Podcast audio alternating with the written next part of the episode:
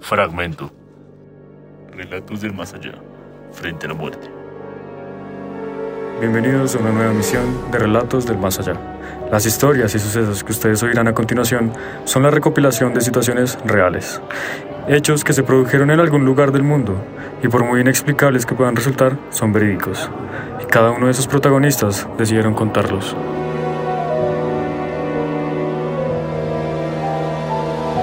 Aunque hoy, después de haber vivido y protagonizado cada uno de esos hechos, no pueden olvidar que una vez, inexplicablemente, algo les cambió la vida para siempre. Tus miedos. Historia de muerte.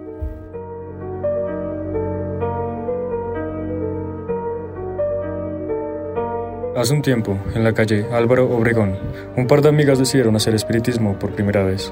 Llamaron a otra amiga para que las acompañara, lo prepararon todo y un poco asustadas, comenzaron. Esta historia era la que aquel espíritu contaba a aquellas chicas que habían decidido contactar con ella. Mi hermana Verónica era la típica hija perfecta. Un día nos llegaron solas. Padres llegaron a casa sobre las 12 de la noche. Abrieron la puerta y descubrieron el cuerpo mutilado de Verónica. Con unas tijeras que yo misma le había lavado los ojos. Y riendo me tiré por la ventana. Allí fue donde encontré mi propia muerte. Yo mejor me voy de aquí. Esto de la ouija es una tontería.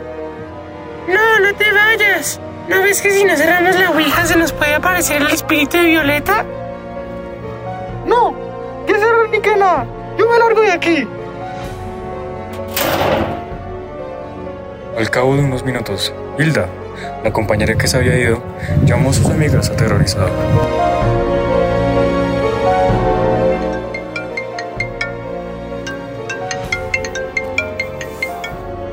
Sandra, soy Hilda.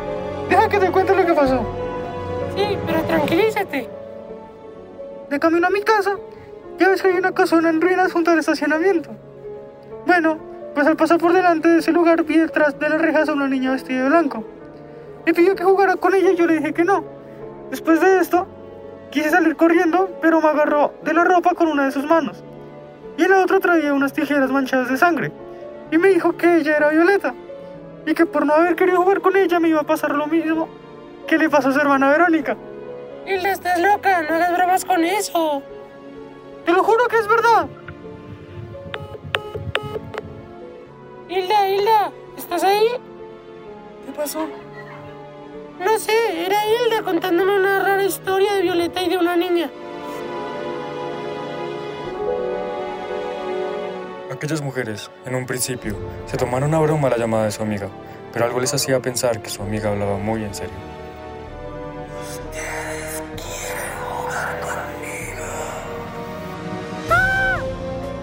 Sandra vio horrorizada que la niña que Hilda le había descrito estaba sentada sobre la cama de Verónica, junto a ella, arañando la pared con unas tijeras. Verónica, Verónica, tenemos que salir de aquí.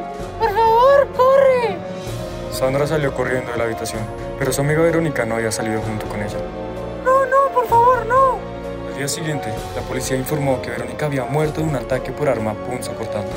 Al parecer, unas tijeras que le encontraron clavadas en los ojos. A Hilda la habían encontrado en las escaleras de su casa, muerta por el mismo motivo.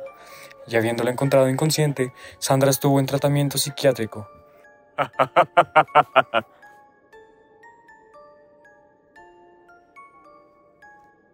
La próxima semana, a la misma hora, por frecuencia online. Relatos del más allá, frente a la muerte. Este programa fue producido por Anómalo, Contenidos Radiales.